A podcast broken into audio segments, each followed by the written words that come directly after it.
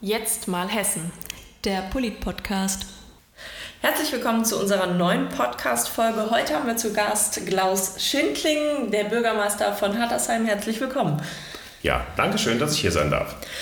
Wir wollen immer so ein bisschen den, den Politiker hinter dem Amt kennenlernen. Und als allererstes, wie hat denn die politische Karriere bei dir angefangen? Ja, das ging schon relativ früh los. Karriere ist, ist gut gesagt. Äh, ich glaube mit 15, mit 16. Ähm, ich war damals wohnhaft in Kriftel im schönen Main-Taunus-Kreis. Ähm, hatte mich, hatte uns, ähm, als wir Fußball gespielt haben, auf der Wiese der damalige Bürgermeister Hans-Werner Börs angesprochen und gesagt, Mensch, ihr jungen Leute, das wäre doch mal was, äh, kommt doch mal vorbei, die Junge Union ist doch was für euch. Und wir sind dann mit dem ganzen Freundeskreis in die Junge Union eingetreten und so fing es eigentlich an. Ja, sehr schön. Und dann direkt auch, wenn man so jung ja schon in die äh, Partei eintritt, gedacht, ach, ich würde mich da auch beruflich politisch engagieren oder war so in den Kinder- und Teenager-Tagen der Traumberuf ein anderer? Ja, in der Tat war ein ganz anderer. Okay. Ähm, es war eigentlich zunächst mal, glaube ich, wichtig war, äh, dass ich nicht alleine äh, dort ähm, angesprochen wurde, sondern dass wir doch mit einer Gruppe ähm, von Freunden dorthin gekommen sind, weil wir ja noch gar nicht so wussten, was erwartet uns mhm. da. Aber es war schon dann eine spannende Geschichte. Wenn ich mir überlege, als ich dann äh, das erste Mal in die Gemeindevertretung in Kriftel gewählt wurde als junger, junger Bursche und äh, wenn ich noch daran denke, was ich da für ein Lampenfieber hatte, ähm, als ich die erste Gemeindevertretersitzung hatte, das war sowas Wichtiges und Großes, ähm, würde ich mir manchmal heute von unseren Abgeordneten auch noch wünschen, dass die ähm, mit dieser Ehrfurcht und, mhm. und, und, diesem Respekt vor solchen Veranstaltungen der Gremien ähm, dann auch noch da hinkommen würden. Ich denke, das ähm, will es nicht schlecht reden, das ist heute auch gut, aber ich glaube, da ist doch einiges verloren gegangen. Also ich war damals sehr, sehr aufgeregt vor meiner ersten Sitzung. Das, das kann ich glauben. Wie sieht denn ein typischer Tag als Bürgermeister bei dir aus oder gibt es den gar nicht? Ist jeder Tag anders? Ja, ähm, ich ähm, habe mich ja vorher, als ich noch einen richtigen Beruf hatte, ähm, ich war selbstständig in der Baubranche, mhm. Ähm, in der erweiterten Baubranche, in der Abfallentsorgung mhm. Ähm, tätig. Ähm, wir haben also Rückbauten, Abtragen von, von Gebäuden entsorgt und ähm, da war äh, der Berufsalltag schon sehr spannend als Unternehmer, aber doch äh, relativ gleichförmig gezeichnet. Das ist heute ganz anders. Mhm. Also der Tag des Bürgermeisters in einer kleinen Kommune mit knapp 30.000 Einwohnern, der bietet sehr, sehr viel an Facettenreichtum. Da geht es, morgens kann es losgehen mit ähm, einem Mitarbeitergespräch, dann kann ähm, die Fragestellung ähm, der Stadtentwicklung kommen, danach direkt ähm, die Frage der pädagogischen Konzeption der Kindertagesstätten mhm. und das Ganze gibt gipfelt dann vielleicht in der Frage des bezahlbaren oder sozialen Wohnungsbaus, was dann, ähm, also die, die Themenvielfalt und das Abwechslungsreichtum ist da sehr, sehr groß. Da ist man oft nicht als absolute Fachperson, wenn Sie in einem Beruf arbeiten, sind Sie oft sehr fachspezifisch mhm. ähm, professionalisiert. Ähm, hier sind Sie doch sehr breit aufgestellt, haben natürlich Ihre Fachleute in der Verwaltung, mhm. aber es ähm, ist doch notwendig, dass man mit einem guten, gesunden Menschenverstand und einer Portion Optimismus den Tag beginnt, damit es auch gut wird. Ja, auf jeden Fall. Welche drei Themen sind dir denn in der Politik so am wichtigsten? Ui, da erwischt sie mich jetzt. Es sind so viele wichtige Dinge. Also ich ja. bleibe mal so ein bisschen bei meinem Steckenpferd ja. der Kommunalpolitik. Ähm, da haben wir, ähm, finde ich, ist es ganz wichtig, äh, in der Stadt Sicherheit ähm, mhm. und Ordnung, ein buntes, tolerantes, inklusives Miteinander, äh, Miteinanderleben in der, in der Stadtgesellschaft und ähm, das unbedingte Fördern des Ehrenamtes, ähm, ohne dass wir unsere Gesellschaft gar nicht so aufstellen könnten, wenn wir mhm. das nicht tun würden. Ja, auf jeden Fall. Ja, wie waren denn deine Emotionen bei deiner Erstwahl, die ja erstmal nicht geklappt hat, sondern erst nach der Stichwahl und jetzt der Wiederwahl zum Bürgermeister? Was waren da deine ersten Emotionen, wenn du so an die beiden Tage zurückdenkst? Also ja, ich muss sagen, ähm, bei der ersten Wahl, das war schon extrem überwältigend. Mhm. Ich bin äh, damals, äh, war zehn Jahre Parteivorsitzender des Stadtverbandes Hattersheim. Wir haben keinen Kandidaten gefunden. Ich habe dann gesagt, gut, als Selbstständiger ähm, kann man so einen Wahlkampf mal mitmachen. Und ein bisschen gejuckt hat es mich auch, man, wenn man so lange in der ehrenamtlichen mhm. Politik ist. Und dann hat es ja mit dem Bus voll Leute in der Stichwahl gegen die Amtsinhaberin ähm, äh, gelangt. Das war schon ein überwältigendes Gefühl, mhm. ähm, muss ich schon sagen. Beim zweiten Mal war das auch toll, es war ein bisschen anders. Mhm. Ich ging doch schon mit sehr viel Optimismus mhm. in die Wahl, aber bei zwei äh, Gegenkandidatinnen, Gegenkandidaten von den Grünen und der SPD in einer über 65 Jahre allein von der SPD dominierten Stadt dann 75,5 Prozent zu kriegen, das war natürlich auch überwältigend. Also Eine war ich natürlich auch geflasht, ja. dass, das, ja. dass die Leute da anscheinend nicht ganz unzufrieden waren. Ja, sehr schön, auf jeden Fall. Ja, gibt es denn ein Ereignis, was du als Bürgermeister erlebt hast, wo du sagst, da bist du jetzt richtig stolz drauf, dass du das für deine Stadt oder für deinen Kreis erreicht hast? Ja, stolz bin ich auf so einiges, aber oftmals auf eine Gemeinschaftsleistung, mhm. weil ähm, einer alleine das ja dann höchstens initiieren, aber nicht umsetzen kann. Aber vielleicht herausnehmen möchte ich, dass wir in, in Hattersheim ähm, den Mut hatten und ich habe gesagt, das machen wir jetzt und haben ähm, die ersten großen Rechenzentren äh, außerhalb der Metropole mhm. Frankfurt am Main ähm, angesiedelt, was uns auch nachhaltig in der Stadtentwicklung ähm, auch in dem Bereich der Einkommenslage der Stadt über, über Gewerbesteuer ähm, unheimlich nach vorne ähm, mhm. gebracht hat. Und das, ähm, da bin ich schon stolz drauf, weil da haben wir lange überlegt, ähm, ob wir diesen, diesen Schritt gehen, ob wir uns äh, diesem Wagnis aussetzen. Relativ hoher Flächenverbrauch mhm.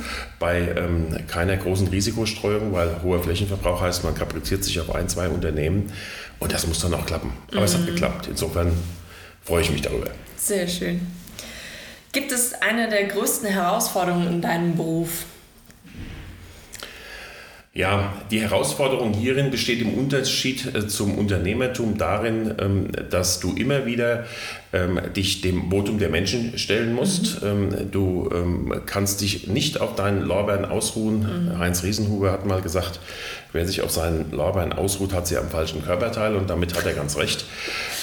Wir sind immer wieder gefordert als Wahlbeamte, das zu tun, was eigentlich auch jeder Unternehmer tun sollte. Mhm. Aber ähm, das so zu gestalten, dass die Mehrheit der Menschen, die in den Kommunen, in den Landkreisen leben, eben auch ähm, davon profitieren und da ein gutes und ja, gedeihliches Zusammenleben erfahren können. Mhm. Was machst du denn nach einem stressigen Bürgermeistertag, um dich dann zu entspannen und ein bisschen runterzukommen? Ja, ich gehe da erstmal auf die Abendveranstaltung. Entweder ist es eine Parteiveranstaltung mhm. von, von Stadt oder von, von Kreis oder im, im, Kreisvorstand. Oder aber, wenn ich mal keine Veranstaltung habe, dann gehe ich mit dem Hund ganz gern mal spazieren. Oh ja, das äh, würde mich auch runterbringen. Das ist absolut. Ein bisschen Natur tut immer gut. Ähm, ja, Warum bist du denn schon so früh? Du hast vorhin ein bisschen angedeutet, dass ihr da so ein bisschen der Clique animiert wurdet. War da direkt von Anfang an dein Wille, ja, ach komm, mit 16, ja, kann man mal in der Politik ein bisschen aktiv werden? Oder warst du da erst ein bisschen zurückhaltend? Ach, was soll ich denn da, so viele fremde Menschen? Oder bist du schon immer ein aufgeschlossener Mensch? Ja, aufgeschlossen in jedem Fall, aber ich, ich gebe dir recht. Ähm, ähm, ich habe es vorhin schon mal angedeutet. Äh, wichtig war es, dass es eine Clique war. Äh, mhm. dass wir im Prinzip da zusammen hingegangen sind und uns gesagt haben, das gucken wir uns mal an. Mhm. So, ich sage es mal so ähnlich, wie man zusammen ähm, mit drei, vier Freunden sagt, komm, wir melden uns mal einen Fußballverein an. Und, ähm, und das nachhaltige Interesse an der Politik, an dem Mitgestalten können, in der eigenen Kommune. Mhm. Das kam dann erst später, als ich dann so mitbekommen habe, um was geht es denn da eigentlich, mhm. was machen die denn da, welche Aufgaben haben die ähm, verschiedenen, ähm, welche Funktionen gibt es da. Mhm. Und das hat mich dann schon sehr, sehr interessiert und dann bin ich dabei geblieben. Mhm. Das heißt, mit, mit dem Wissen, wie würdest du sagen, kann man heutzutage junge Leute, weil ich meine, wir brauchen ja immer junge Leute in der Politik, wie kann man die denn ähm, motivieren, sich in der Politik zu engagieren? Ja, ich glaube, das ist eine große Herausforderung, äh, gerade für uns auch als äh, CDU, als Partei, weil ähm, junge Leute ähm, damals wie heute wenig Lust haben auf irgendwas Langweiliges, Trockenes, da äh, lauter ähm, ähm älter gewordene Menschen setzen und sich tot diskutieren, ähm, sondern ähm, die jungen Leute ähm, sind schon zu interessieren, wenn man ihnen relativ schnell nahebringt, dass es die Gestaltungsmöglichkeiten mhm. gibt, die man selber hat, sich selbst einzubringen in das, was später im Stadtbild ähm, sich ausbilden lässt. Und ich glaube, das ist ein, ein wichtiger Punkt, das auf eine nicht trockene, sondern auf eine eine gute Art und Weise den jungen Leuten näher zu bringen. Und das sind die Flyer und die Insertionen, die sind alle ähm, ähm, nur peripher notwendig. Die Ansprache ist ist. So wie es der, mhm. wie es der ähm, Hans-Werner Börs damals bei mir, bei mhm. uns gemacht hat, bemühe ich mich auch, wenn ich heute auf eine, eine Weihnachtsfeier oder was vom, vom FC Ellersheim gehe, dann äh, mit den jungen Leuten zu sprechen und zu sagen, hier, wollt ihr nicht mitmachen? Und ja. das hat den größten Erfolg. So haben wir die meisten Mitglieder bekommen in den letzten wenigen Jahren. Ja, das auf jeden Fall sehr schön. Was macht denn deine Stadt Hattersheim ganz besonders? Ja, es ist eine, eine sehr schöne Stadt. Wie kann das der Bürgermeister auch anders sagen? Und sie liegt am Main. Eigentlich müsste es Hattersheim am Schwarzbach heißen, aber durch die Stadtteile Ohrgriffel und Ersheim mhm. ähm, heißen wir ja Stadt Hattersheim am Main. Und ich finde, das Wasser ähm, hat einen besonders prägenden Charakter. Früher waren wir mal die Rosenstadt, mhm. dann hatten wir mal äh, in Ohrgriftel eine Zellulosefabrik und wir hatten natürlich einige Jahre die Sarotti als, als ähm, ähm Schokoladenfabrik, als prägendes mhm. wirtschaftliches Element. Ähm, das alles ist allerdings jetzt Vergangenheit. Wir liegen geografisch super gut äh, mhm. zwischen Wiesbaden und, äh, und Frankfurt. Ähm, wir sind ähm, provinziell, mhm. auch ein bisschen dörflich, aber dennoch äh, mitten im Leben. Ich finde das eine wunderbare Gelegenheit für ein gutes Leben und Arbeiten in einer mhm. bunten und gesunden Stadtgesellschaft. Das hast du sehr schön gesagt. Was würdest du denn deinem jüngeren Ich mit dem Wissen von heute empfehlen? Ui, das ist eine gute Frage. Ja, in der einen oder anderen ähm, ähm, Entscheidung, die zu treffen gewesen ist, vielleicht noch einen Schritt mutiger gewesen zu sein, aber in der einen oder anderen auch mich etwas mehr zurückzuhalten. Ich bin mhm. ähm, wahrscheinlich durch die vielen Jahre in der Selbstständigkeit und der, der Schnelllebigkeit ähm, der Baubranche ähm, manchmal ungeduldiger und ähm, möchte dann auch Entscheidungen getroffen haben, damit ähm, Aktionen eingeleitet werden können. Mhm. Und das ist manchmal in der Politik und in, der, in, der, in dem Job des Bürgermeisters, das kann ein Vorteil sein, die Trägheit der Verwaltung etwas zu umgehen, aber man muss aufpassen. Es kann auch natürlich mal nachteilhaft sein, weil wir gehen ja zu treuen Händen mit dem Vermögen der Bürgerinnen und Bürger unserer Stadt um. Auf jeden Fall. Ja, wo siehst du dich denn in fünf Minuten, fünf Monaten und in fünf Jahren? Also in fünf Minuten, ähm, dann nehme ich mal an, sitze ich hier noch bei dir und ähm, ähm, in ähm, fünf Monaten ähm, sehe ich mich ähm, weiter in dem Job als Bürgermeister mhm.